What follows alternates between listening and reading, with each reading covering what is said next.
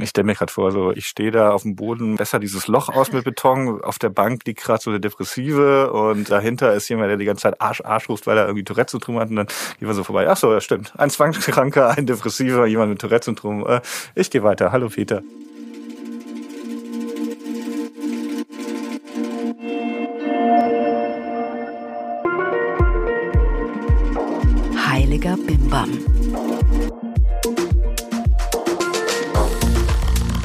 Hallo und herzlich willkommen zum Heiligen Bimbam. Ich bin Rebecca Randack, die Gründerin vom Yoga-Blog Fuck Lucky Go Happy und unterhalte mich hier im Podcast mit Menschen, die ich interessant finde, über den Sinn und Unsinn des Lebens.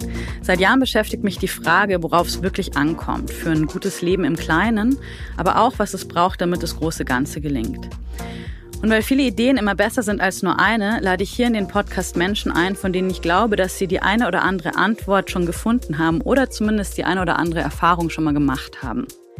Meine Gäste kommen aus ganz unterschiedlichen Bereichen.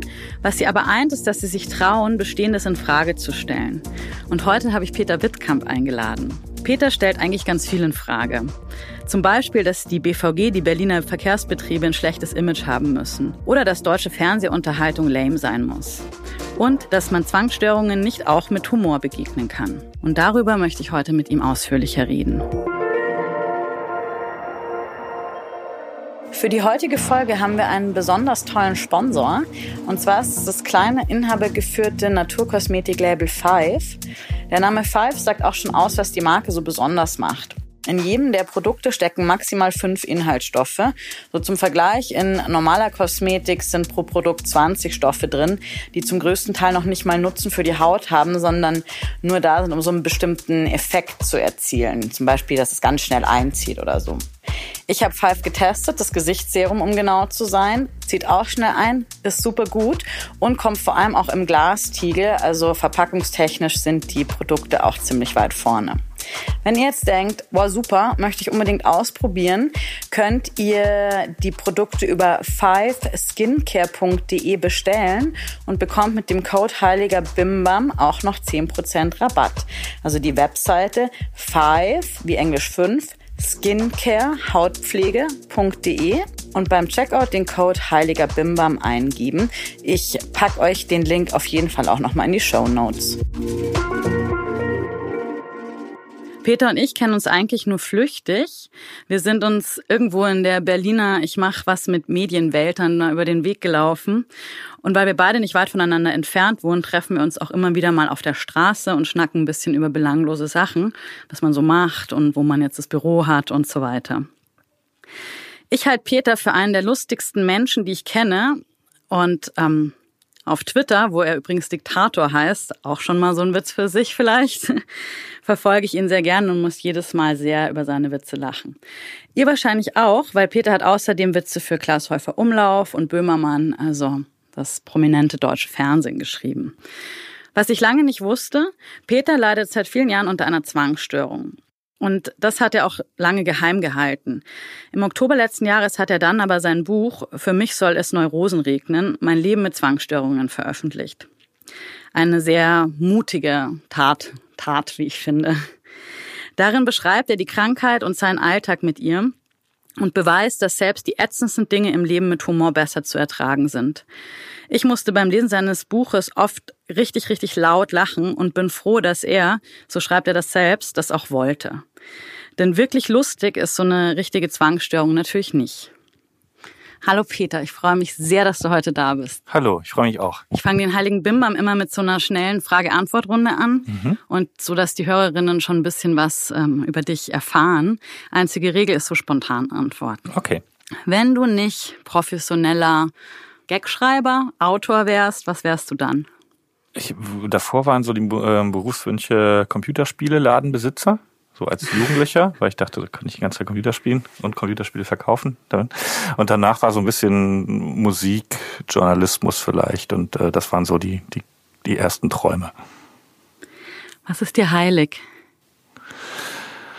Was ist mir heilig? Also es gibt bestimmte Dinge, glaube ich, über die ich keine Witze machen würde. Äh, und nicht mal versuchen würde. Da gibt es so ein paar Bereiche, die ähm, da können vielleicht Betroffene drüber Witze machen. Ähm, gerade sagen wir mal in Richtung Frauen, äh, Minderheiten und es gibt bestimmt tolle Witze in dieser Richtung. Das würde ich mir jetzt nicht anmaßen, da, da Humor zu machen. Ähm, das ist mir vielleicht heilig. Was kannst du so richtig gut? Ich kann richtig gut schnell kreativ sein. Was macht dich wütend? Ähm, Bigotterie, also so Doppelmoral und das eine predigen, das andere äh, dann machen. Wann warst du mal richtig mutig?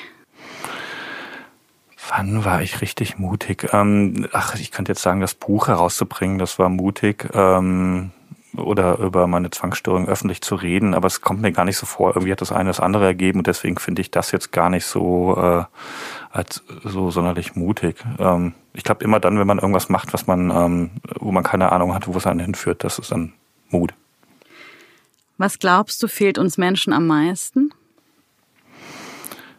Oft merke ich, dass den Leuten fehlt, sich in andere hineinversetzen zu können. Also so eine gewisse Art der Empathie wo man sagt, warum könnte der es denn gesagt haben oder warum ähm, warum ist der jetzt so und äh, nicht immer sagen, das, das finde ich jetzt doof von dir, sondern überlegen, warum könnte er es denn gesagt haben? Also auch beim, beim Streit im, im Alltag, aber auch in, in großen Fragen. Ja. Und aus deiner Sicht, welcher Themenbereich darf heute in unserem Gespräch auf keinen Fall fehlen? Och, ich, ich, ich freue mich vor allen Dingen darüber, wir reden ja relativ lange und ich habe äh, zu diesem Buch gewisse Promosachen gemacht, aber die sind dann immer auch recht kurz, ne? Irgendwie mal eine Fernsehsendung für eine Stunde und dann ähm, schneidet man das Thema immer nur so an, obwohl es da so viel zu erzählen gibt. Deswegen bin ich jetzt erstmal unabhängig vom Inhalt froh, dass wir Zeit haben. Ich auch, total. Und ich habe, also es ist für mich insofern auch ein besonderes Interview, weil du hast ja vorhin auch schon gesagt, wenn Menschen von irgendwas betroffen sind, was sicherlich auch einfach im, im alltäglichen Umgang nicht so einfach und auch selbstverständlich, ich sage jetzt mal in Anführungsstrichen normal ist, dann ähm, ja, habe ich mich natürlich auch gefragt, okay, wie weit kann ich dich denn Sachen fragen? Weil ich natürlich mir auch dachte, ich habe ja auch noch mal ein paar von diesen Interviews mir angeschaut. dachte ich so, ja gut, das sind jetzt irgendwie so Basics und alle fragen das Gleiche. Und irgendwo habe ich mir überlegt, okay, die Basics möchte ich natürlich auch heute mit dir besprechen. Aber ähm, da freue ich mich natürlich drauf, eben, dass du da auch äh, Lust drauf hast. Ich habe auch in einigen Alltagssituationen öfters an dich gedacht, seit ich dein Buch gelesen habe, ähm, in die ich selber gekommen und habe mir dann so gedacht, so hey, hm, wie wird's dir wohl dann damit gehen? Oder ich habe mich zum Beispiel jetzt auch gefragt, als wir den Termin, wir hatten den ja schon sehr lange ausgemacht. Ich mir gedacht, ja, ist das für dich eigentlich schwierig, zum Beispiel dann so einen Termin dann auch fest einzuhalten? Überhaupt nicht. Ich bin total strukturiert und äh, organisiert und äh, habe überhaupt keine Schwierigkeit mit Terminen. Ich glaube, das ist so ein Phänomen, was oft bei ADHS-Leuten gibt, die, die äh, zum Teil große Schwierigkeit haben, äh, äh, Termine einzuhalten.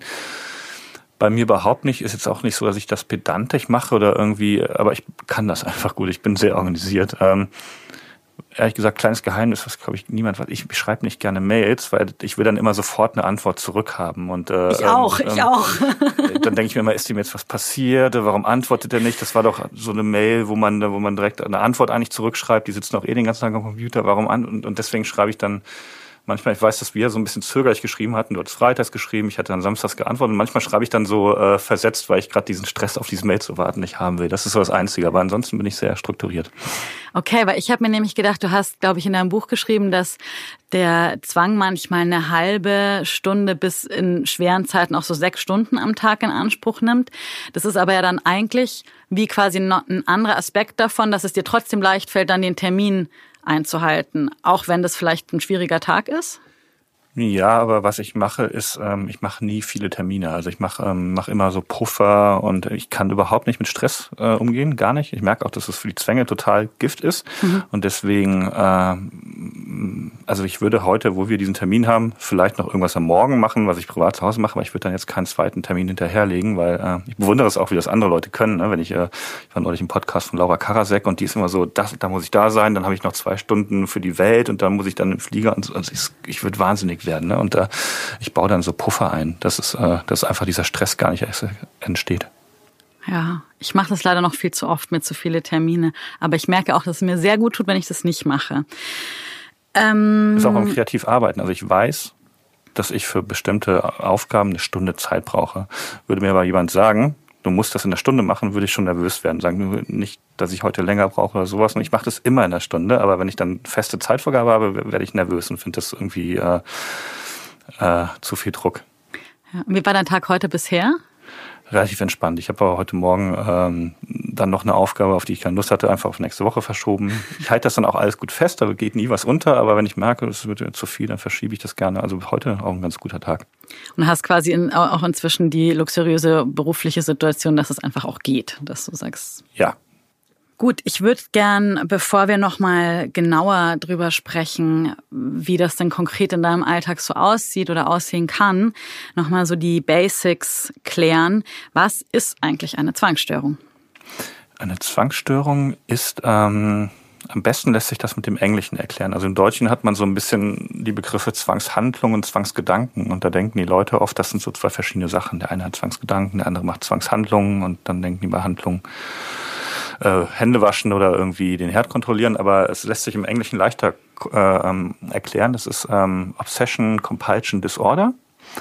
Und Obsession steht immer für eine Angst. Irgendwie, ähm, ich könnte mich verletzen, ich könnte mich äh, infizieren, andere könnten sich verletzen, ich könnte andere infizieren, ich könnte irgendwas machen, was ich nicht will. Äh, irgendeine Angst, die einen beherrscht. Und äh, Compulsion, also was dazugehört, ist dann irgendwas, was man macht, um das äh, abzumildern. Und das kann die wirklich die, die obskursten Blüten treiben. Also ähm, ja, einen ganz üblichen Waschzwang. Das ist nicht nur, dass die Leute sich die Hände waschen, das ist die Compulsion. Die machen das, weil sie eine Obsession haben, dass sie irgendwas Unreines haben, mhm. dass sie sich anstecken könnten, andere anstecken könnten. Und nur dann machen sie diese Zwangshandlung eben Hände waschen. Und da ähm, viele Handlungen sieht man auch gar nicht so oder die gibt's gar nicht, weil sie auch aus Vermeiden bestehen. Ne? Also jemand, der vielleicht äh, extreme Angst hat, sich zu infizieren, der wird bestimmte Dinge auch gar nicht anfassen oder gar nicht mehr auf ein Festival gehen oder keine öffentlichen Toiletten. Also es ist auch sehr viel Meiden, was jetzt gar keine Handlung ist, sondern einfach etwas, was man nicht macht. Mhm. Ähm, kann aber auch ganz andere ähm, Ausformungen haben. Also ähm, in meinem Buch gibt es ein Beispiel von einer Frau, die hat die Obsession, entwickelt, dass sie mal jemanden umbringen könnte. Also hat sie ganz große Angst vor gehabt. Sie hatte irgendwie in der Zeitung gelesen über einen Mörder und äh, dann hatte sie Angst, dass, dass ihr Kopf das auch machen könnte. Dass dies, ähm, und dann, äh, weil sie so große Angst davor hatte, hat sie angefangen, äh, nicht mehr Zeitung zu lesen und äh, dann nicht mehr Fernsehen zu gucken und irgendwann auch nicht mehr Zug zu fahren, weil da die Leute Zeitungen lesen. Also hat so alles vermieden, wo irgendwie erwähnt werden könnte, da ist ein Mörder wieder, weil sie dann nicht auf dumme Gedanken kommen wollte, weil sie so große Angst davor hatte. Das Interessante ist, ähm, sie wird das nie machen, weil sonst wäre es nicht ihre größte, größte Angst. Ne? Also ähm, genauso gibt es auch Leute, die ähm, die Angst haben, dass sie jemanden schubsen könnten in der Bahn. Also es gibt viele Leute, die haben Angst, dass sie jemanden schubsen, also in die Bahn, äh, auf die Gleise schubsen könnte, aber es gibt auch Leute, die haben Angst, nicht, nicht dass ich das mal mache, ne? dass meine Hand irgendwann mal Weiß dass man so genau. durchknallt kurz mhm. irgendwie mhm. und dann so ein genau und dann man so Gedanken hat glaube ich wahrscheinlich jeder schon mal irgendwie gehabt an einem Bahnsteig also ich zumindest schon ich kenne es vom vom Polizisten dass die die Waffe also wenn die Polizisten die Waffe offen tragen habe ich immer so den leichten Impuls ich ich würde da jetzt gerne äh, reingreifen, die Waffe nehmen. Würde ich natürlich nie machen. Ja. Aber diese Leute, die jetzt wirklich panische Angst haben, dass sie mhm. jemanden vor die Bahn schubsen können, die würden dann anfangen, vielleicht äh, nicht mehr Bahn zu fahren oder nicht mehr S-Bahn. Und das ging vielleicht auch eine Zeit lang gut. Das sind so, ihre Zwangshandlung ist dann sehr viel vermeiden, ne? nicht mehr dahin gehen, wo Bahnen sind. Und irgendwann ähm, haben sie sich daran gewöhnt, dass sie immer mit dem Flugzeug fahren müssen oder mit dem Auto, aber auf keinen Fall mit der Bahn. Und dann gehen sie vor der Tür und merken so, der, der Zwang, der will noch mehr. Der, der sagt mir, ich könnte auch jemanden einfach auf die Fahrbahn schubsen. Ne? Und oh, okay. Dann kommen sie mit ihrer Taktik, jetzt einfach nicht mehr äh, diese Situation zu vermeiden, äh, ans Ende, weil sie können ja dann äh, also da müssen sie halt zu Hause bleiben. Ne? Und das ist dieses, irgendein Gedanke setzt sich so fest und man macht Dinge, um ihn abzumildern, um irgendwie zu entschärfen. Das ist so der Kern einer Zwangsstörung ja, am verbreitesten, das, was man halt kennt, ist so dieser Waschzwang eben. Oder auch dieses Kontrollieren vom, vom Herd, von Elektronikgerät. Ja, das ist immer so dass das feste Muster und in dem ist sehr, sehr viel möglich. Das ist der Kern einer Zwangshandlung. Und was ist es bei dir? Bei mir ist es vor allen Dingen kontrollieren. Also so, ähm, ich habe immer Angst, dass irgendwie was Schlimmes passiert und habe dann versucht dann das das unter Kontrolle zu kriegen und zu überprüfen und äh, das sucht sich auch immer im, im Laufe meiner Karriere als Zwangskranker sucht sich das immer neue Stellen, neue Hebel, an, die, an, an denen ich kontrollieren muss oder überprüfen muss. Also am Anfang kannst du uns ein paar Beispiele genau hm. kannst du uns ein paar Beispiele geben? Ja, ich hatte, ähm, es fing alles an mit mir mit dem Waschzwang, aber der war dann irgendwann weg. Aber dann ähm, hat sich, ich habe irgendwo erfahren, dass man, ähm, wenn in einem Autoreifen ein Nagel steckt oder so, dann, dann ist das nicht unbedingt direkt platt, dieser Reifen, sondern der kann auch so fest drin sein, dass, der, dass die Luft ganz schleichend rausgeht. Ne? Und dann auf der Autobahn, weil da Luft, ein bisschen wenig äh, Luft drin ist, erhitzt sich dieser Reifen und platzt dann. Ja. Autobahn platzt ein Reifen schlecht, kann ein großer Unfall passieren. Ja. Und als ich das gehört hatte oder irgendwo gelesen hatte, fiel es mir wahnsinnig schwer, auf Autoreifen zu gucken. Oder ähm, also weil ich habe in allem dann einen Nagel gesehen. Ne? Und so ein Autoreifen, da ist auch viel drin. Da sind kleine Steinchen drin, vielleicht eine kleine Glasscherbe. Ne? Wenn man sich mal genauer anguckt, dann, dann sieht da alles verdächtig aus. Und das war, wurde mir wahnsinnig schwer. Ich konnte das dann versucht das zu ignorieren, immer mit so einem Scheuklappenblick an Autos mhm. vorbeigehen, auf Parkplätzen sehr schlimm, äh, überall, wo Autos waren und Autos waren wirklich sehr, sehr viele, äh, ja. wenn man erstmal darauf achtet. Und wenn ich dann irgendwas gesehen hatte und nicht richtig sagen konnte, war das jetzt was, könnte das vielleicht ein Nagel sein, habe ich dann auch dem Besitzer Bescheid gegeben, obwohl mir es sehr, sehr peinlich war, mhm. weil ich wusste ja mal, es ist übertrieben. Oder zum Teil auch so ein Zettel geschrieben. Ich habe was bei Ihnen entdeckt, es könnte ein Nagel sein, ich wollte nur Bescheid sagen. Also total irre liest sich das so heute, habe ich zum Glück lange nicht mehr geschrieben. Aber das hilft in dem Moment dann? Also wenn du jetzt weißt, du hast die Person gewarnt mhm. und klar, ich meine, wenn du an ein Auto gehst, da hängt ein Zettel, denkst, das ist ein Strafzettel oder ein Liebesbrief vielleicht und dann ist da sowas, dann das entlastet dich in dem Moment.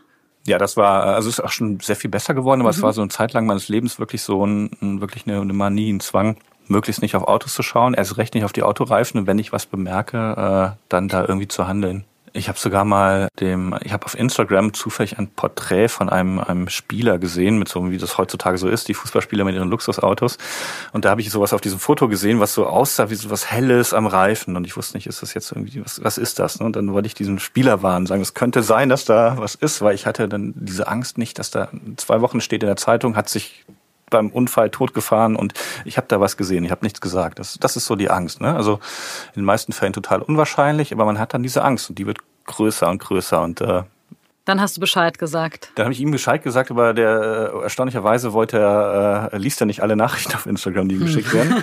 und äh, dann ähm, äh, musste ich irgendwo hin mit meiner Angst. Dann habe ich dem, dem seinem Verein geschrieben, VfB Stuttgart. Und äh, lustigerweise haben die tatsächlich mir geantwortet und haben gesagt, oh, wir haben das überprüft, vielen Dank, wir haben da auch äh, uns das angeguckt, aber das war nur so ein Pixelfehler auf dem auf dem Foto, deswegen sah das so aus, so äh, wie ein kleiner Nagel, äh, alles in Ordnung. Rot-weiße Grüße, auch für Stuttgart. War ich sehr dankbar, weil dann war diese diese Angst da weg, ne? Und ich eben und wenn du das jetzt nicht gemacht hättest, dann wärst du die ganze Zeit quasi, hättest die ganze Zeit im Kopf auf Mist. Ich habe jetzt bin dem, diesem, diesem Impuls oder quasi diesem Zwangsgedanken nicht nachgegangen. Und es könnte jederzeit was passieren. Hättest dann vielleicht noch geguckt, irgendwie, ob dem jetzt was passiert ist oder geht es dann auch wieder weg, wenn das geht, dann ist man schon fast bei der Therapie. Also man, man okay. muss dann lernen, solche Sachen auszuhalten ne? und zu sagen, das ist nicht meine Aufgabe. Die Leute sind selber für ihre Autos verantwortlich. Ähm, äh, das ist nicht deine Aufgabe, Leute anzuschreiben. Und du wirst auch sehen, in den nächsten acht Wochen wird da nichts passieren, weil nie etwas passiert, weil du immer Gespenster siehst. Und äh, ähm, das wäre eigentlich der richtige Weg gewesen. Äh, so stark war ich damals nicht. Das müssen wir nachher auch unbedingt noch genauer, also so die therapeutischen ja. Maßnahmen, da möchte ich natürlich auch noch mehr drüber. Ja, aber wissen. das ist so dieses, dieses Muster, dass ich irgendwas sehe und, ähm, und, und dann, dann die Leute nicht warne oder nicht nochmal gucke und könnte es gefährlich sein, das macht mich dann wahnsinnig. Also auch auf, auf Fahrradwegen, wenn da irgendwie ein, ein dicker Pflasterstein ist, oft hier in Berlin, ich muss den immer zur Seite legen, weil ich dann denke, nicht, dass da nachts ein Fahrradfahrer drüber und dann bricht er sich Genick und mein Kopf sagt dann auch, meine Güte, Peter, in Berlin sind sehr viele Pflastersteine auf Fahrradwegen. Äh, die, liegen, die liegen überall rum und äh, das werden die Fahrradfahrer schon sehen. Die haben auch eine eigene Verantwortung. Aber ich denke dann so, ja, ja, aber genau der, wenn hier was passiert, das wäre doch ärgerlich. Ne? Dann, dann schiebe ich den meistens zur Seite und äh, so sucht sich dieser Kontrollzwang immer neue Sachen, die hm, Stromkabel irgendwie, ist da noch Strom drauf, spielen ja Kinder, könnten da Kinder dran fassen. Und quasi, also der Zwang ist erfinderisch so. Und ja. dann ist vielleicht das eine besser geworden, dann kommt vielleicht irgendeine neue kleine genau. Sache dazu, wo sich dann der Geist so schön dran heften kann und sagen kann, Irk. Wie in dem Beispiel mit dem, mit dem U-Bahn-Schubser, ne? Also die ja, Frau, die oder ja, der Mann, die der Angst hat und sagt, ich gehe nicht mehr auf die, äh, auf die Gleise, keine S-Bahn mehr, keine Tram mehr für mich. Und wo der Zwang dann irgendwann sagt, ja, aber hast du schon mal daran gedacht, gedacht, dass du jemanden vor, vor auf die Fahrbahn einfach schmeißen könntest. Und ähm, so sucht sich der Zwang auch immer wieder neue Ecken, wo er so angreifen kann. Genau, das Zweite, was ich sehr habe oder äh, immer noch stark ist, so magisches Denken. Also ähm, so Verbinden von zwei Sachen, die überhaupt nicht zusammengehören. So extremer Aberglaube kann man sagen. Also ähm, man kennt das irgendwie, wenn man, also ganz, ganz klassisch ist eigentlich so dieses, äh, man hat was, was Schlimmes gesagt, der und der könnte sterben und dann muss man auf Holz klopfen. Und mhm. äh, das ist eigentlich ein sehr gutes Beispiel für magisches Denken, weil ähm, es, es gibt keine Verbindung eigentlich zwischen dem, was man sagt und dem, was passiert. Man hat nur so ein leicht schlechtes Gefühl. Man denkt so, ne, die, die Mutter, äh, jetzt habe ich das gesagt, äh, wenn die Mama mal stirbt und äh, nicht, dass die jetzt stirbt. Ne? Und, und dann ist das so ein bisschen entlastend, wenn man auf Holz klopft. Und das ist totaler Quatsch, weil der, weil der Sensemann ist ja nicht unterwegs und sagt so, oh, Abbruch, Abbruch, da hat jemand auf Holz geklopft, ne? wir müssen die Sache hier, äh, das hat keinen Sinn mehr. Und das ist ein gutes Beispiel für magisches Denken. Man gibt so einen Gedanken, so eine Unsicherheit äh, an etwas ab. Also ähm, auch beliebt ist so diese Wetten mit sich selber. Ne? Wenn, wenn man irgendwie sich auf einen Job beworben hat und dann ist man noch unsicher, kriege ich den, dann sagt man sich so, pass auf, wenn die nächsten fünf Ampeln grün sind, dann kriegst du den Job. Ne? Und ähm, die Ampeln haben natürlich keine direkte Verbindung zum Personalverantwortlichen. Das ist auch Quatsch, aber es sind so kleine Wetten, kleine Spiele, lieber nicht am Freitag den 13. heiraten und so, so kleine Verknüpfung. Und bei Zwangskrankheiten, also bei Zwangskranken, nimmt das überhand und das, das wird dann immer mehr und alles hat eine Bedeutung und alles steht für irgendwas. Und wenn man das eine Wort benutzt oder die eine Zahl oder wenn man das und das macht, dann, dann äh, passiert dem was und wenn man das irgendwie zulässt und das zu sehr macht, dann kann das wirklich wie so, wie so Crack sich, sich durch alles durchfressen und alles ruinieren. Das ist so, da muss ich mal aufpassen, dass ich da äh, das möglichst gut in Schach halte. Ich finde das, äh, das magische Denken fand ich besonders ähm, interessant, ehrlich gesagt, weil gerade in der so, naja, in dieser Spiri-Neo-Spiri-Welt ist das ja schon oft so, ne, wenn man um 11.11 Uhr .11 auf die Uhr guckt oder sowas, das, äh, wie oft ich irgendwelche äh, iPhone-Screenshots irgendwo in meinem Feed entdecke, so, hm, 11.11 Uhr, .11, ein magisches Zeichen, wo man sich auch denkt, damit ist es halt einfach 11.11 Uhr. .11. Natürlich merke ich mir 11.11 Uhr .11 mehr als 21.45 Uhr, wenn ich jetzt jeden Abend da drauf gucke.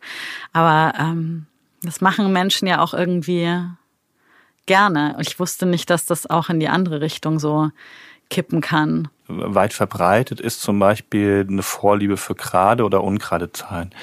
Und es gibt viele Leute, die ähm, sowas schleicht sich dann übrigens besonders im Alltag ein, also wo man viel Kontakt hat, ne? beim, beim, beim Wäsche machen, beim Fernsehen gucken, beim Lesen, also alles, was man sehr, sehr oft macht, äh, äh, das ist so äh, sensibel für kleine Zwänge und Spielchen. Und äh, es gibt viele Leute, die zum Beispiel beim Fernsehen ähm, schauen oder beim Radio hören, so gerne gerade Zahl haben. Ne? Eigentlich wäre 23 die perfekte Lautstärke, aber sie haben lieber die 22 oder die 24. Ah, wenn, oder zum Beispiel, wenn äh, wir jetzt einen Termin ausmachen und du sagst mal, ungerade Zahlen sind aber besser, besser, dann treffen wir uns irgendwie um elf mhm, und mhm, genau. äh, nicht um zwölf oder so. Ah, genau. Okay. Genau. Es gibt auch Leute, die ihren Wecker immer auf eine gerade Zahl stellen müssen, die es überhaupt nicht können, dass das eine ungerade ist. Und es gibt auch Leute, die es genau im Gegenteil haben, also dass sie immer eine ungerade Zahl sein muss, aber auf keinen Fall eine gerade Zahl. Ähm, ist überhaupt nicht schlimm. Es ist auch so kleine, so kleines magisches Denken, das wäre irgendwie gut, ne? Also irgendwie dann, dann, dann ist es irgendwie besser. Man kann das auch manchmal gar nicht so richtig beziffern, was dann besser ist. Aber wie gesagt, alles harmlos. Es ist dann schlimm oder es wird dann schlimmer, wenn man merkt, ähm, jetzt ist irgendwie nicht nur der Fernseher, sondern ich habe irgendwie auch, wenn ich Dokumente abschicke oder E-Mails, ne, dann sollte es lieber auch eine gerade Zahl sein, wenn ich die abschicke. Und, und außerdem, wenn ich einkaufen gehe, merke ich. Wie, Entschuldige, die Uhrzeit von der E-Mail, das genau. Sendedatum dann auch.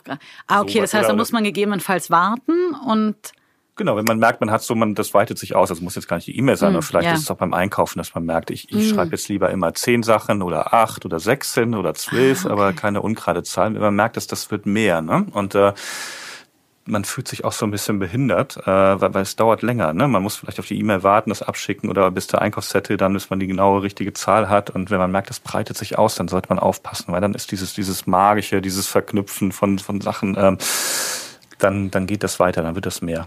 Und wann hast du gemerkt, dass es irgendwie jetzt nicht mehr nur einfach, okay, ich sag halt was und klopf dreimal auf Holz ist, sondern dass es vielleicht in eine Richtung geht, die nicht mehr ganz so hm, alltagstauglich ist?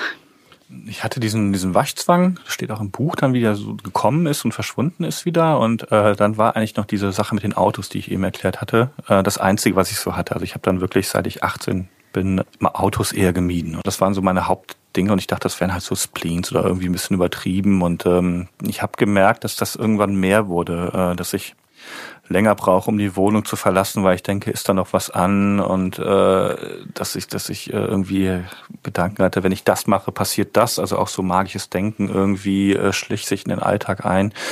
Das wurde mehr und mehr und irgendwann, ich hatte da noch keinen richtigen Namen für, aber ich glaube, ich bin irgendwann durch Zufall auf diesen Begriff Zwangserkrankung gestoßen und habe gemerkt, dass das, das könnte was für mich sein. Also das ist, äh, äh, beschreibt oh. das gut, was ich da äh, empfinde. Das ist übrigens bei vielen Leuten so, die einfach keine Erklärung dafür haben, wirklich lange warten, bis sie Mhm. dem, dem Kind mal einen Namen geben können, weil sie das gar nicht so richtig wissen. Ähm, und dann bin ich zum Therapeuten gegangen. Das war aber erst nachdem ich 30 geworden bin. Vor fünf, sechs Natürlich auch Jahren. eine echt lange Zeit dann. Ähm, Du also machst jetzt ja auch schon seit äh, einigen Jahren Therapie und aber hast du so eine irgendwie eine, eine Theorie, wie das entsteht? Weil ich habe so ein bisschen recherchiert, dass es ja vor allem, also dass es zum Teil auch genetisch ist oder auch ähm, lern- und entwicklungsgeschichtlich und sowas. Bist du da für dich irgendwie weitergekommen oder hast du für dich Erklärungen finden können, die dir geholfen haben? Ich mache das natürlich privat so ein bisschen überlegen und ich, ich weiß auch, habe natürlich für das Buch auch ein bisschen recherchiert, dass Zwänge zu 50 Prozent entstehen, wenn die Leute ein Trauma erfahren haben. Sexuelle Gewalt, Mobbing und so weiter. Äh, dass auch Genetik einen Grund spielt, äh, eine Rolle spielt und dass ähm, auch so ein strenges Elternhaus, also wenn immer sehr auf Sauberkeit geachtet wurde, also dass sich das auch in, in Zwängen äußern kann. Aber bei mir gab's das nicht so richtig. Also ich habe jetzt kein keinen diesen Auslöser gefunden. Also ich so ein paar, paar Verdachtsmomente, so ein bisschen, aber es ist nicht zu unkonkret, äh, als dass ich das jetzt benennen könnte. Also das ist mir aber auch gar nicht so wichtig, weil jetzt ist es ja erstmal da und ich muss daran Klar. arbeiten, dass es weniger wird. Und äh, dann ist so die Kür dann mal später, vielleicht wenn das ganz verschwunden sein sollte, zu gucken, was war denn jetzt überhaupt schuld daran. Aber äh, das Leben ist ja auch nicht allzu lang, ne? Und wenn man, wenn man die ganze Zeit sucht, äh, was ist denn jetzt schuld daran, ne? Das kann man machen, aber dann, dann ist man auch noch nicht weiter, weil dann weiß man, okay, daran lag's, aber es geht ja auch oft darum zu gucken, dass man damit klarkommt, egal jetzt bei welchem Problem, ne? Also ähm, wenn ich jetzt äh, jemanden mit Depressionen nehme, kann man auch lange überlegen, wo kommen die her, aber es ist vielleicht auch hilfreicher, erstmal zu gucken, wie gehen die weg. Und äh, wenn man dann viel Zeit hat, kann man gucken, wo, wo sind die überhaupt entstanden. Wobei Ja, auf- das ist natürlich auch Auf jeden Fall. Mein gut, ich glaube, es gibt für jeden äh, die ähm, eine passende Therapieform irgendwie. Ne? Ähm, ich glaube, das ist schwierig, das zu pauschalisieren, aber ich verstehe in deinem Fall total, dass es auf jeden Fall erstmal drum geht, wie bewältige ich den Alltag gut, so dass ich ein glückliches und zufriedenes Leben lebe und gar nicht so sehr ähm, zu graben, ach, was war denn da vielleicht irgendwann mal? Heiliger Bimbam.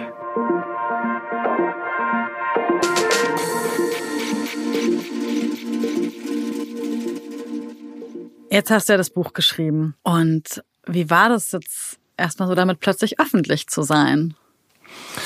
Im Grunde kriege ich nur positives Feedback aus verschiedenen Richtungen. Also ähm, das wird von Betroffenen gut angenommen und die schreiben mir auch, dass sie jetzt endlich mal was haben, was sie ihren Bekannten oder, Freunden vielleicht weitergeben können, äh, damit sie ihre Krankheit verstehen, was sie aber auch lesen, weil es so unterhaltsam geschrieben ist und nicht so ein wissenschaftliches Buch. Und das freut die sehr, dass sie endlich mal was weitergeben können und sagen so, so ungefähr ist es so wie da beschrieben bei mir auch, aber es liest sich zumindest so, dass du es auch mal vielleicht durchlesen wirst. Ähm, es gibt bestimmt auch negatives Feedback, nur das kriegt man dann gar nicht so mit. Ne? Also wenn jemand sagen würde, ach, der Wittkamp, habe ich immer gewusst, dass der einen Hau hat, ähm, das, das wird man mir jetzt in den meisten Fällen gar nicht so direkt schreiben, sondern man kriegt schon eher, wenn man was in die Öffentlichkeit stellt, in vielen Fällen auch nur das positive Feedback.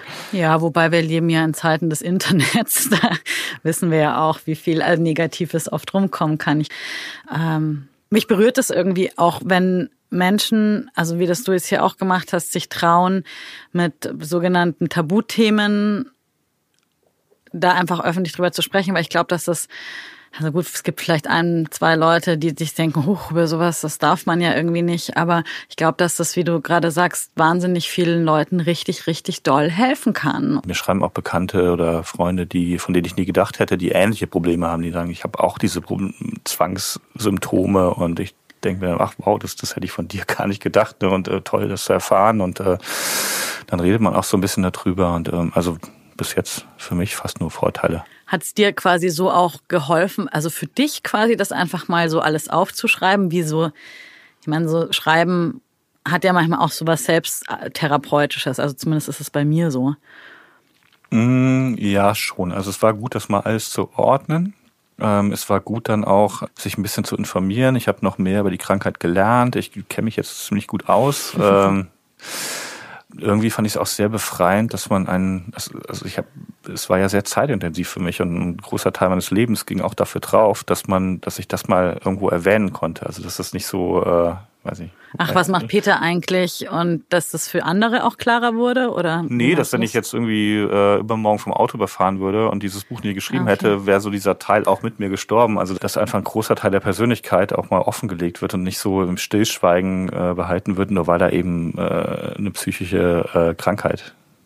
Ah, okay, ja, das verstehe ich. So sich quasi voll zu zeigen, auch mit dem, also mit allem, was halt da ist. Interessant, so habe ich noch nicht drüber nachgedacht, aber logisch. Und gerade jetzt für die Leute, die mir schreiben, dass es ihnen hilft, es wäre ja voll schade, wenn, wenn die nie das Buch gelesen hätten und ich immer ja. geschwiegen hätte. Und wie warst du in deinem näheren Umfeld, also so, sagen wir mal, erweiterter Freundeskreis oder ähm, jetzt auch weiterer Bekanntenkreis, so wie wir uns kennen, war da erstmal so dann plötzlich eine Verunsicherung, dir zu begegnen? Ähm, nee, das war schon alles cool. Also äh, ich glaube, bekannte Freunde haben das gern gelesen oder sind auch zur Lesung gekommen. Ähm, meine Familie, meine die wussten ja auch so ein bisschen Bescheid. Also die waren äh, auch bei mir, als ich in der Psychiatrie war, eine Zeit lang zu Besuch und äh, die wussten, dass nicht immer alles goldig ist. Ähm, es war für mich schwer, meine Mutter das Buch lesen zu lassen. Also ich war auch froh, als sie es gelesen hat. Und ich glaube, ihr, ihr erster Kommentar war, ja, ist doch schon ganz gut geschrieben. Ne?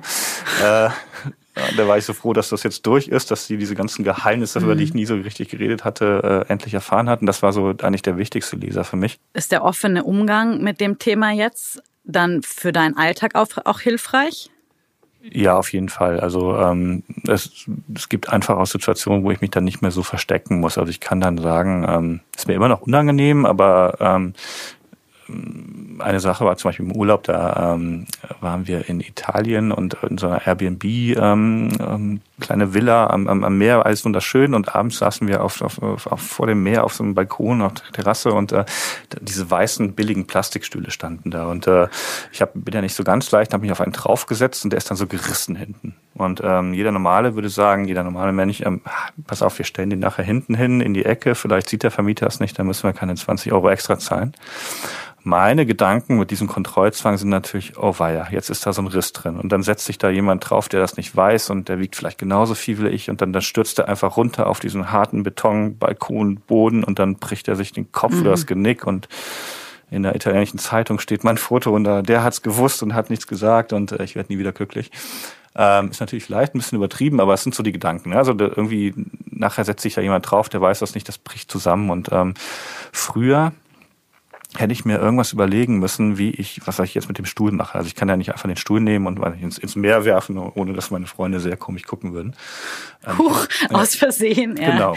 Und ich kann aber auch nicht sagen, dass ich eine Zwangsstörung habe, weil das wäre mir viel zu peinlich gewesen. Ähm, ja. Also was mache ich? Dann wäre vielleicht die Alternative gewesen, so, so nachts nochmal rausschleichen, den irgendwie wegpacken und gucken, dass es keiner merkt oder sich extra nochmal so draufsetzen, dass der wirklich kaputt geht. Und sagt so, huch, naja, komisch, jetzt ist er kaputt gegangen. Aber in dem Moment konnte ich halt sagen, ähm, boah, ihr, ihr wisst ja von meinem Buch und von dieser Störung und ich hätte lieber, dass wir diesen Stuhl wegschmeißen. Ich nehme den jetzt, dann gehe ich zur Mülltonne, dann mache ich den richtig kaputt, dann schmeiße ich den in die Mülltonne und wenn der Vermieter irgendwie uns 20 oder 50 Euro mehr berechnet, dann zahle ich die gerne. Dann habe ich das genauso gemacht und dann war, äh, dann musste ich mir halt keine Ausrede einfallen lassen ne, und konnte einfach diesen diesen äh, wahnsinnig gefährlichen Stuhl entsorgen. Was ja wahrscheinlich auch ganz schön entlastend ist in dem Moment. Ich habe ein, ich glaube, das ist meine Lieblingsstelle in deinem Buch, die muss ich vorlesen und vielleicht vorher kurz einordnen. Ähm, es geht um das äh, Schlagloch am Paul-Linke-Ufer. Magst du kurz erzählen, worum es da ging oder was die Sache mit diesem Schlagloch war? Ja, also ähm, auch wieder so ein Kontrollwahn Ding. Also ich hab, bin auf dem Weg in die Blockfabrik, wo wir uns kennengelernt haben, war ich, äh, ähm, bin da am Paul-Linke-Ufer spazieren gegangen und habe dann so ein am Wegesrand ein ziemlich ordentliches Loch gesehen, also wirklich ähm, äh, von ordentlicher Größe. Äh, ich weiß nicht, wie das entstanden ist, vielleicht, vielleicht Ratten oder äh, auf jeden Fall so, dass man, wenn man mit dem Fahrrad daherfährt äh, und nachts bei schlechter Beleuchtung, dass man da ordentlich stürzen kann. Und ähm, dann habe ich das mit, mit Lehm und Matsch so ein bisschen provisorisch gefüllt, dass das erstmal in Ordnung ist. Aber beim Zwang hat das nicht gereicht. Ich war da mittlerweile in der Blockfabrik und habe gedacht, ja, aber wenn das dann regnet, dann ist das wieder aufgeweicht. Und ich wollte, wie diesen Stuhl, von dem ich eben erzählt hatte, ich wollte dieses Problem erledigt haben und habe da aber keine Lösung gefunden. Habe überlegt, was machst du denn jetzt? Und das hat sich dann auch über Tage, Wochen sogar gezogen und äh, irgendwann hat es mir gereicht und ich habe dann einen, einen Handwerker beauftragt über My Hammer Nur musste ich dem erstmal, äh, ich kann ja nicht schlecht sein, man kann einen Handwerker beauftragen sagen, hey, zu Hause bei mir die Mauer muss gemacht werden oder bei mir im Bad. Aber ich habe ihn ja beauftragt, was im öffentlichen Raum praktisch zu reparieren. Deswegen habe ich mir einen Verein für die Pflege des Landwehrkanals ausgedacht und habe gesagt, ich wäre von diesem Verein und wir achten darauf, dass das da schön ist und da wäre so ein Loch und ähm, hat auch jeder dieser äh, Handwerker, die mir ein Angebot geschickt haben, geschluckt, diese Ausrede. Ich habe die Mail noch, die ist wirklich köstlich. Und dann äh, hat tatsächlich dieser Handwerker für 150 Euro mit, mit sehr festen Beton ganz ordentlich dieses Loch äh, ausgebessert und, ähm, und ich konnte wieder ruhig schlafen. Ich fand nämlich in dem Zusammenhang das so nice, weil du, also im Buch steht quasi so ein bisschen ausführlicher, wie du dir das vorgestellt hast, bis du dahin, also was du machen kannst irgendwie, um dieses Loch äh, zu betoniert zu bekommen. Und eigentlich dachtest du, du könntest das ja selber machen. Und ähm, hast dir dann aber so vorgestellt, was passiert, wenn jemand vorbei käme, den du kennst. Und das möchte ich kurz vorlesen. Wenn der Mensch dann sagen würde, Hallo Peter, was machst du denn da? Ein Loch im Boden zu betonieren, damit kein Radfahrer verunglückt, weil ich unter schweren Zwangsstörungen leide. Ach so, verstehe. Viel Spaß. Am Wochenende mal auf ein Bier? Klaro. Das ist ja eigentlich im Endeffekt wahrscheinlich ein Umgang, der dir das Leben extrem erleichtern würde. Oder ist es eher so, dass es vielleicht sogar ganz gut ist, dass die, also dass du jetzt gesellschaftlich quasi aufgrund von gewissen Normen nicht jedem Zwang so frei nachgehen kannst, weil es irgendwie komisch wäre, weil es dich dann eher davon abhält, der Zwangshandlung immer nachzugehen? Ja, ziemlich gute Frage. Ist tatsächlich so, dass beides richtig ist. Es ist natürlich ähm, für mich manchmal ähm, besser, wenn ich einfach den Leuten sagen könnte, hey, ich habe eine Zwangsstörung und oder kann ich ja mittlerweile auch sagen und äh, mache dann die Dinge einfach so, die wie ich sie machen will.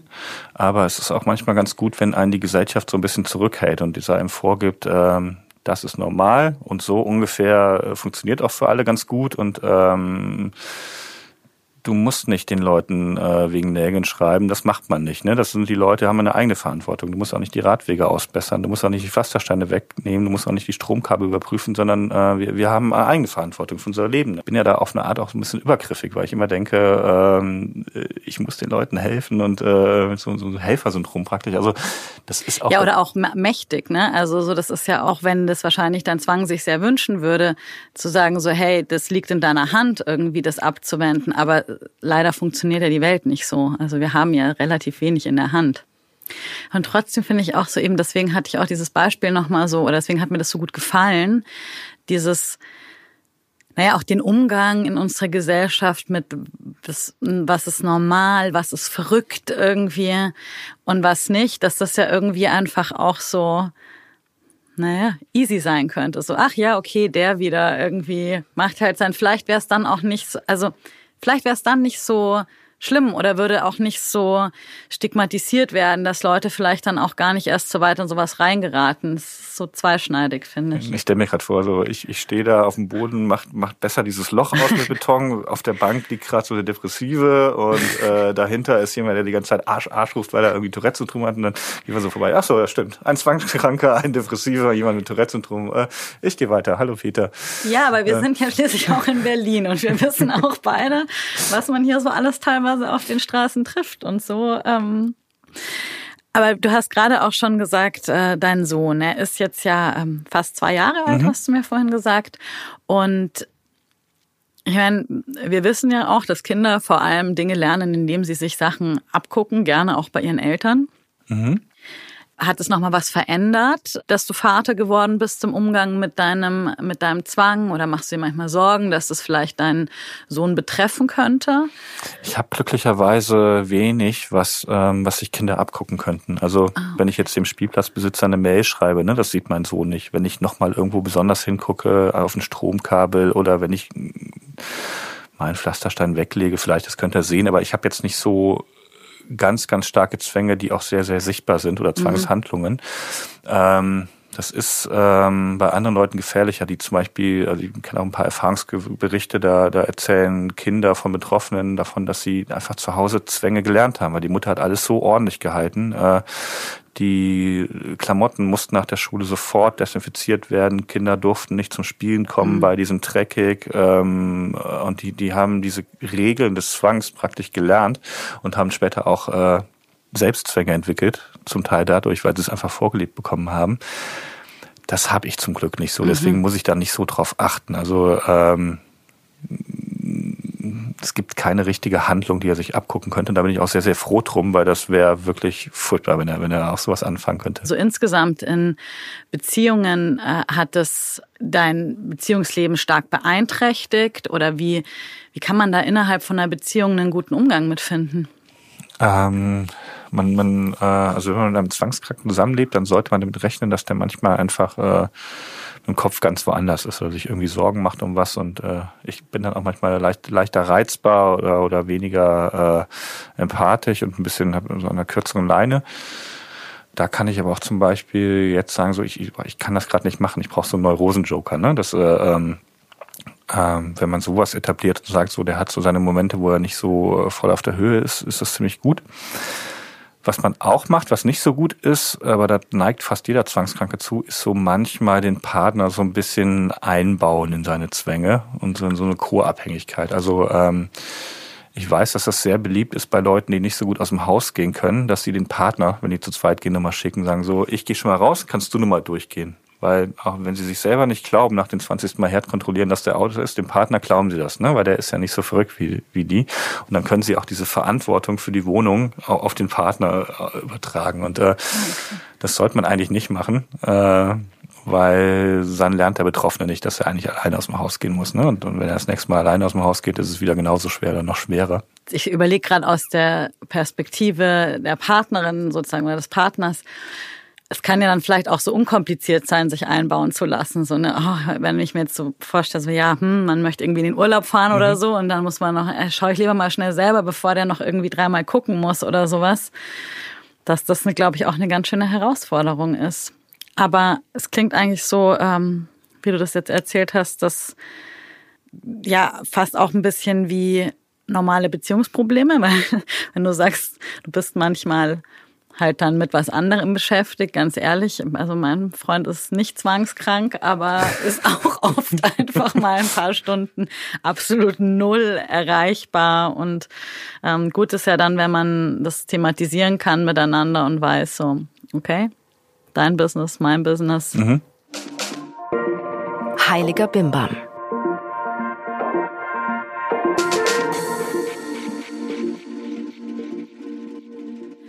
Geht ja schon einfach auch sehr um den Umgang und erstmal, woher, also haben wir fast vorhin schon ein bisschen gesagt, woher weiß ich, dass ich selbst betroffen bin und dass ich nicht nur die gängigen abergläubischen kleinen Rituale mit 11.11 Uhr .11 oder auf Holz klopfen mache. Also ähm, ich glaube, die wichtigsten Indizien, zwei an der Zahl sind, dass man das eigentlich nicht will und man äh, irgendwie im Alltag behindert wird. Also egal was, auch beim Händewaschen oder bei, bei Ordnung, bei, bei ähm, wenn man merkt, ich, ich mache Dinge, die ich eigentlich nicht will und die behindern mich stark im Alltag. Dann also ich zum Beispiel, wenn ich Yoga unterrichte, habe ich so ein bisschen so einen Tick, oder was heißt Tick, aber ich möchte gerne, dass die Matten alle ordentlich liegen im Raum. Also die und ich mag nicht, wenn manche Leute, die zum Yoga üben kommen, haben dann so die Angewohnheit, quasi ihr halbes Wohnzimmer um ihre Matte rum aufzubauen. Das dürfen die bei mir nicht. Die müssen ihre Taschen wegbringen, die Jacken müssen in die Umkleide. Es hat einerseits schlicht und einfach den Grund, dass es oft sehr voll ist in dem Unterricht und das dann einfach nervt, wenn so viel rumliegt. Und auf der anderen Seite schafft das irgendwie eine Atmosphäre. Und ich sag dann manchmal so ein, also auch wie so im Spaß und auch so nebenbei, so, naja, es ist halt so mein OCD. Mhm. Was aber ja eigentlich nicht cool ist, weil ich habe nicht eine, eine wirkliche Zwangsstörung. Also wenn das Leute so, ich meine, es ist ja auch so, oh, mein OCD ist ja fast schon so ein bisschen so ein geflügeltes Wort geworden. Stört dich das dann irgendwie oder empfindest du das als komischen Witz darüber?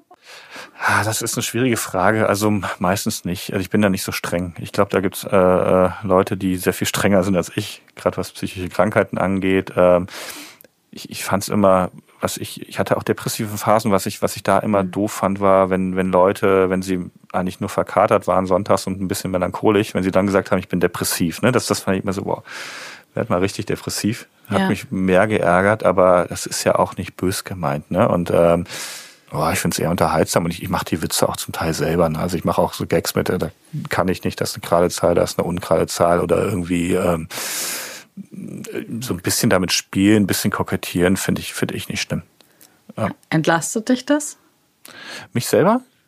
Ähm, wenn ich Gags darüber mache? Ja.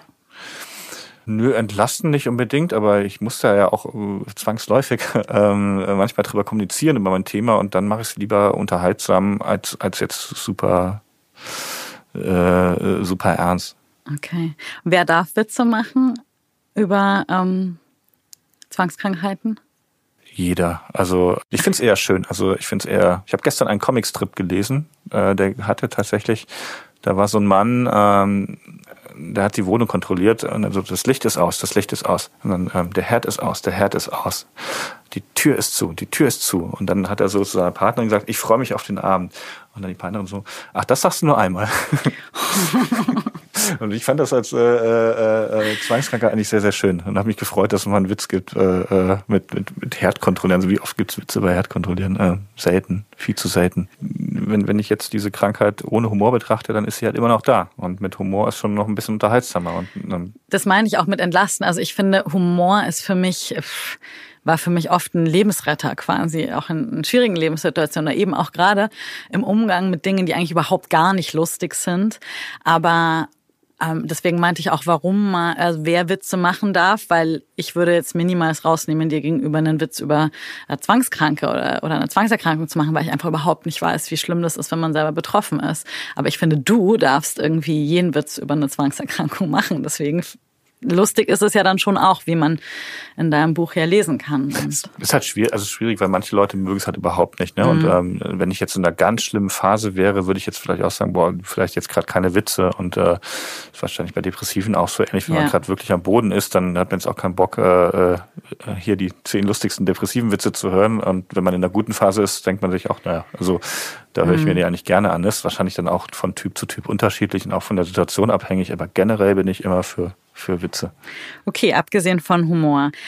Ganz konkret, was kann man tun und was hat dir geholfen im Leben mit deiner Krankheit?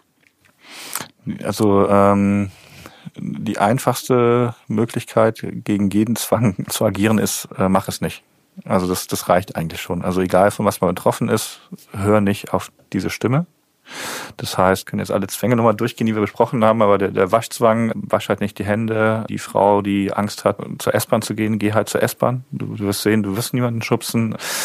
Also man kann jeden Zwang damit heilen, dass man einfach sagt, das mache ich nicht mehr. Also das stelle ich mir so krass vor. Also da habe ich jetzt echt viel drüber nachgedacht, weil wenn ich einfach nur, also als ich das letzte Mal zum Rauchen aufgehört habe, zum Beispiel wirklich dieses dann auch, wenn man dann mal abends eben zum Bier nicht doch mal eine rauchen. Es ist ja ein ständiges oder irgendwie kein Zucker. Wir haben letztens hier in der Redaktion uns überlegt, wir essen jetzt alle keinen Zucker mehr. Mhm. Irgendwie 40 Tage hat natürlich überhaupt nicht funktioniert. So einfach es ist ja krass, dem ständig so widerstehen zu müssen. Lohnt sich das, wie beim Zucker, dass man dann sagt, okay, wenn ich jetzt drei Tage keinen Zucker gegessen habe, dann habe ich auch keinen Bock mehr drauf? Ähm, ja, es ist natürlich wahnsinnig schwer. Ne? Das ist, äh, also habe ich natürlich lapidar und extra überspitzt gesagt. Es ist genauso, wie du sagst, es ist wie das Rauchen aufhören. Ne? Und äh, musst ja auch nichts weiter machen, als keine mehr rauchen. Also super einfach. Ja, haha. und trotzdem gibt's Kurse, es gibt äh, äh, Akupunktur, es gibt Hypnose, es gibt äh, Weltbestseller, die sich nur mit dem Rauchen aufhören beschäftigen. Es gibt Gruppentherapien, es gibt also äh, wahrscheinlich mehr äh, Möglichkeiten, mit dem Rauchen aufzuhören als Zigarettenmarken. Und weil es den Leuten so schwer fällt, dieses ganz, ganz einfache, mach es nicht, ne? Wie beim Abnehmen auch, ess halt mhm. nicht, ne? Also so einfach, äh, oder ess nicht zu viel. Das ist ganz schön schwer. Natürlich gibt's da Fallstricke, natürlich macht man doch mal, man nascht dann doch, ne? Man raucht dann doch eine, man guckt nur mal kurz nach, man überprüft doch mal und ähm, aber es lohnt sich. Also man merkt, wie ähm, auch in den schwersten Fällen, äh, wie man, wie man sich selbst davon heilen kann. Dann wird dem Zwang so ein bisschen langweilig, ne? weil er darf dann nicht mehr und dann trocken, dann hat er keinen Spaß mehr daran. Also man kann sich dem ja auch annähern. Ne? Also niemand wird, kein vernünftiger Therapeut wird jemand mit einem sehr starken Waschzwang sagen, so ab morgen gar nicht mehr Hände waschen, sondern äh, wir gehen jetzt mal langsam von 50 Mal auf 5 Mal runter. Ne? Und äh, Normalerweise schaffst du es ungefähr 10 Minuten nicht, die Hände zu waschen. Wir gehen jetzt mal auf 20 Minuten hoch. Und beim nächsten Mal fassen wir was Doofes an, was dir unangenehm ist.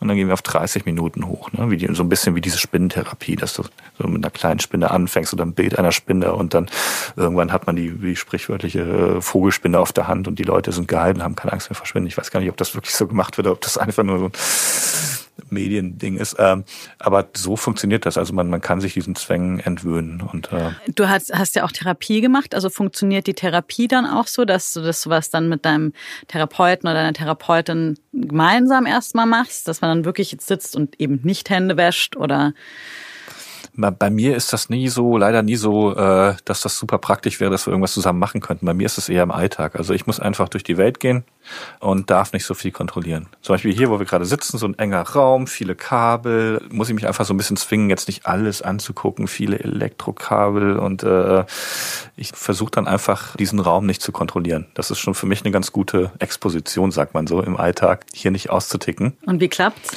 Ganz gut. Okay, wir sind auch bald fertig. Raus hier. Also quasi auch ohne Therapie jetzt oder machst du Therapie noch? Ich mache immer noch Therapie. Das ist mittlerweile aber eher so, also ich, ich habe ein Buch über Zwänge geschrieben und, und verrate den Leuten da sogar, wie man sie therapieren kann. Äh, äh, also ich weiß schon eigentlich alles. Ich, und das ja. im Wesentlichen ist es so, wie ich eben gesagt habe, mach es halt einfach nicht. Ne? Das ist ja. äh, egal, welchen Therapieansatz du wählst. Im Ende, mhm. im Endeffekt ist es Klar. halt die Sache, die du. Daher ist die Therapie bei mir eher so, wie wenn man seinen Fitnesstrainer trifft, ne? Und die zwei Tage, drei Tage danach ist man nochmal besonders motiviert, weil der nochmal eine ganz andere Ansprache hat, als wenn man sich selber motivieren muss. Ne? Das ist, ähm, das ist eher so ein Sparring-Partner. War das äh, für dich äh, schwierig? Also ich bin aufgewachsen mit so Therapie, ist was total normal ist. Ich finde sowieso, jeder Mensch sollte Therapie machen, ob das jetzt irgendwie gerade, also weil es einfach das Leben irgendwie leichter macht, weil ich es gut finde, Hilfe in Anspruch zu nehmen. War das für dich irgendwie schwierig zu sagen, so, hm, jetzt muss ich ja hier zur Therapie? Nee, ich bin da nicht, also ich war ja eh schon in Berlin und Berlin ist natürlich auch eine sehr offene offene Stadt. Ne? Man, man hat ja auch die Serien gesehen, wo in New York jeder zum Therapeuten rennt. Also man, wenn man als, als über 30-jähriger Großstädter ist ja fast normaler, nicht zum Therapeuten zu gehen, äh, äh, unnormaler, nicht zum Therapeuten zu gehen. Also da hatte ich keine großen Berührungsängste und vor allen Dingen hatte ich auch einen gewissen Leidensdruck. Ich wusste ja, dass irgendwas außer Kontrolle läuft und, und dass es nicht normal ist und es definitiv besser ist, mit einem Experten darüber zu reden. Äh, ähm, da hatte ich keine großen Vorbehalte. Also es ist quasi über die Jahre auf jeden Fall viel besser geworden für dich so und so. Also auf der einen Seite sucht sich der Zwang immer neue Hobbys, neue Sachen, die ich kontrollieren könnte, neue Sachen, die gefährlich sind. Äh, und auf der anderen Seite schaffe ich es immer besser, den im Griff zu halten. Also es hält sich so ein bisschen, bisschen die Waage. Und Zwänge neigen auch dazu, immer stärker zu werden. Also die irgendwann nach dem, nach der Pubertät fangen die so an, langsam, genauso wie bei mir eigentlich. Und dann äh, je älter die Leute werden, je fester ihre Leben wird und ihre Routinen und äh, ähm, desto mehr breitet sich das aus. Und da muss man immer so ein bisschen, ja, also ich glaube, ich habe im Buch das Beispiel dieses, dieses Neurosengartens, ne? da muss man immer mhm. mit, der, mit der Machete schön durchgehen und äh, die Sachen wieder zu, zurechtstutzen. Ist Heilung möglich? Es geht als schwer heilbar. Äh, ich glaube, in gewissen Fällen kann man schon die Symptome komplett zurückdrängen. Aber ich mache mir bei mir da nicht so richtig Hoffnung, dass das, ich bin wirklich stark betroffen, dass es, es wenn es ganz gut läuft, ist das vielleicht wie so beim Alkoholiker, der, ähm, der nicht mehr trinkt, vielleicht auch seit 20 Jahren nicht mehr trinkt, aber, aber immer so ein bisschen aufpassen muss, dass, in, dass, dass er da jetzt nicht einsam an der Bar mit einem Schnaps sitzt und, und hat vielleicht immer noch dieses Verlangen und so dieses. Mm, ja. Ich erwische mich heute noch dabei, obwohl ich wirklich keinen Waschzwang mehr habe. Also ich kann, ich kann äh, einen ganzen Tag U-Bahn fahren und diese Griffe anfassen und danach mir ein Butterbrot machen und wegen mir noch die Hand ablecken und äh, ich äh, neulich wow, das kann ich nicht. ja, ich bin da mittlerweile sehr, sehr äh, äh, kuriert von, obwohl ich mir wirklich oft als Kind die Hände gewaschen habe, 50 Mal am Tag, weil ich Angst hatte. Aber obwohl ich da mittlerweile wirklich sehr, sehr gut bin, äh, vielleicht manchmal sogar zu nachlässig, habe ich so manchmal noch dieses Verlangen, so nochmal die Hände zu waschen, irgendwie zu Hause. Ich hab so äh, ähm, und das ist so ein, so ein Waschzwangreflex, der wie beim Alkoholiker nicht so ganz rausgeht. Und dann, dann muss ich mich dann wirklich zusammenreißen und sagen so, nee, nee, nee, nee, nee, jetzt wird hier nicht gewaschen. Äh, okay, also es geht quasi, kippt dann schnell wieder in so ein, also es könnte auch Ja, so diese, diese Muster. Ne? Ist vielleicht ah, bei, ist aha. wirklich sehr suchtähnlich. Also es ist ja beim, beim ja. Raucher auch so ähnlich, ne? Auch so Raucher, die fünf, sechs Jahre nicht mehr geraucht haben, haben immer noch so, oh, jetzt aber, ne, hier ein guter Tag in der Bar, ich habe gerade einen Wein vor mir, jetzt ja. irgendwas fehlt doch hier. Und man hat seit sieben Jahren keine mehr geraucht, aber denkt trotzdem noch an Zigarette, wäre doch jetzt ja. ganz schön. Ja, das stimmt. Das ist immer Rauchst das. Du? Ja, Ab und ja. zu oder viel? Viel, aber also mittlerweile nur noch so, so, so, so, so ein Tabakverdampfer, also nicht mehr so ganz schlimme so, Zigaretten. Ja, ähm, ähm, Blubber. okay. Uh, was ist dein, wenn sich jetzt hier jemand erkannt hat, der zugehört hat, die zugehört hat oder erkannt hat, jemand im Umfeld ist vielleicht betroffen, würde ich jetzt mal als totale Laien sagen, Peters Buch lesen. Ist auf jeden Fall eine gute Idee, ein guter Anfang. Sowieso auch Menschen, die sich vielleicht nicht erkannt haben und einfach nur denken, das ist interessant, weil das Buch ist wirklich interessant und wirklich unterhaltsam. Aber trotzdem dein Tipp, was sollen diese Menschen am besten so als ersten Schritt machen? Also aus Marketing-Sicht würde ich jetzt auch sagen, mein Buch kaufen, aber ähm, ehrlich gesagt äh, würde ich dann, also kann man machen, aber äh, wenn man merkt, man ist betroffen irgendwie, dass da kommt einem sehr viel bekannt vor, oder man, äh, dann ist es vielleicht ganz gut, äh, einen Therapeuten aufzusuchen.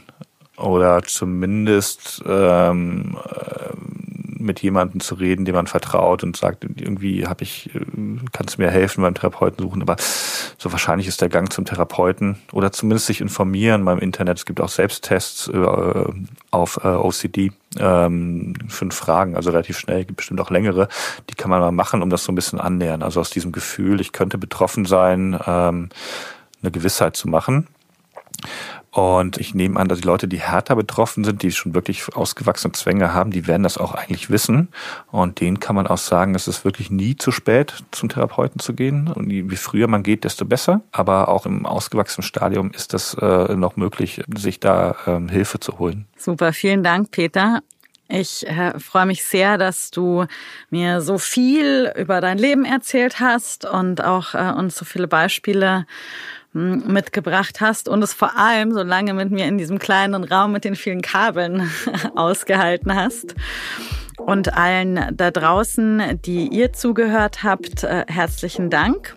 Wir verlinken euch alle Infos zu Peter nochmal in den Show Notes. Ihr könnt mir auf Instagram folgen. Ich bin at Rebecca Randack. Und wenn ihr den Podcast gerne hört und abonniert, freuen wir uns sehr. Und auf Apple Podcast könnt ihr den auch bewerten. Gerne mit fünf Sternchen oder so einer kleinen äh, inhaltlichen Kritik, Bewertung, die kann man Wenn man aber nur gerade zahlen mag, gehen auch vier Sterne. Ah, ja, vier Sterne. Dann äh, könnt ihr uns auch schreiben an hallo@heiligerbimbampodcast.de. Wir freuen uns immer über Feedback und Austausch. Herzlichen Dank fürs Zuhören und herzlichen Dank, Peter. Gerne.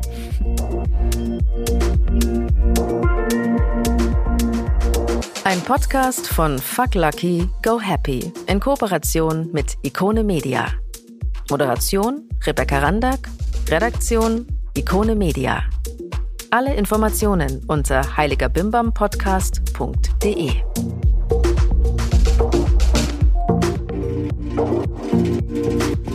Thank